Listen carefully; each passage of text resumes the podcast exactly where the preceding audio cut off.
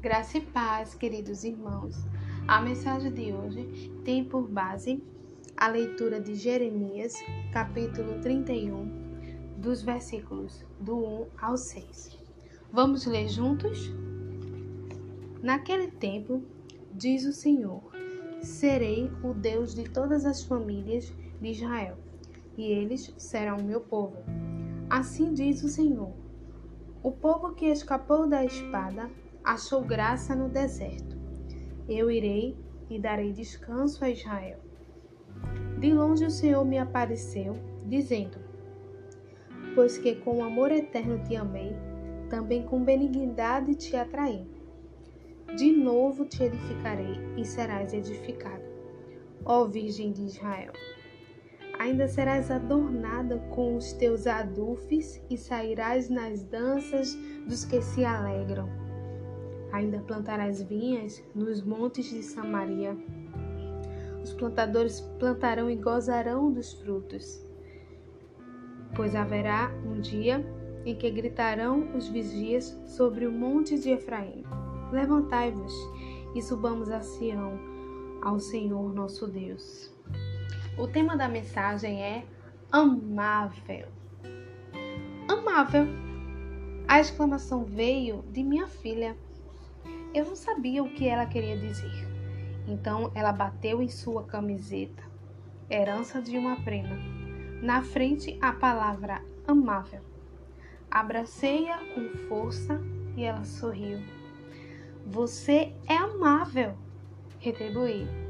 Seu sorriso ficou ainda maior, se é que isso era possível, enquanto se soltava e repetia a palavra. Não sou um pai perfeito, mas aquele momento foi.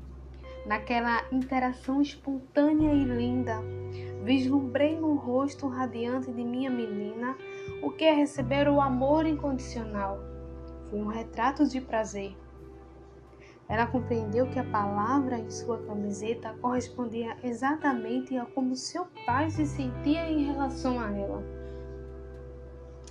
Quanto de nós sabemos, no fundo do coração, que somos amados por um pai cuja afeição é ilimitada? Às vezes, lutamos com isso. Os israelitas lutaram questionavam se as provações significavam que Deus não os amava mais. Porém, em Jeremias 31, versículo 3, o profeta nos lembra do que Deus dissera: Amei você com amor eterno. Nós também desejamos esse amor incondicional.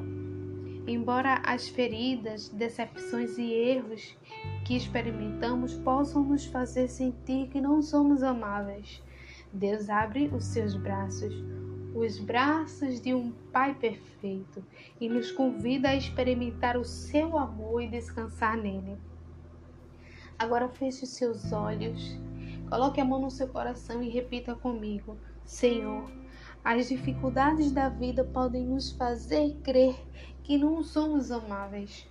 Por favor, ajuda-nos a receber o teu amor eterno que transforma a nossa vida. Em nome de Jesus, amém. Ninguém nos ama tanto quanto Deus, o nosso Pai Celeste.